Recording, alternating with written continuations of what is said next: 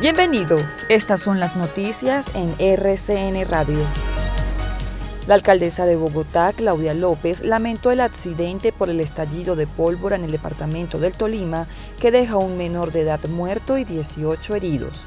La mandataria manifestó que todos los heridos quienes presentan quemaduras en diferentes partes de sus cuerpos serán trasladados hasta el Hospital Simón Bolívar de Bogotá para ser atendidos.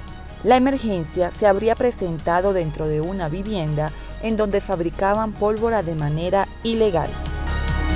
En otras noticias, la alcaldía de Manizales anunció las medidas que implementarán durante la celebración de la Navidad y el Año Nuevo para así evitar el crecimiento de la curva de contagios en la ciudad. Dichas medidas comprenden el toque de queda los días viernes 25 de diciembre y 1 de enero desde la 1 de la madrugada hasta las 10 de la mañana.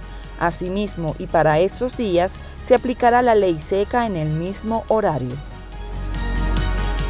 En noticias internacionales, el Pleno de la Corte Suprema de Brasil avaló este jueves por una amplia mayoría que la vacuna contra el COVID-19 sea obligatoria en el país y permitió que los estados y municipios puedan imponer sanciones para quienes no lo hagan.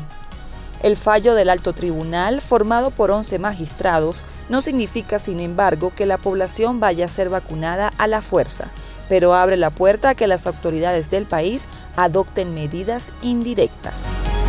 Recuerde que el cuidado depende de usted mismo. Su salud está en sus manos. Esta y más información en rcnradio.com y en facebook.com slash rcnradio.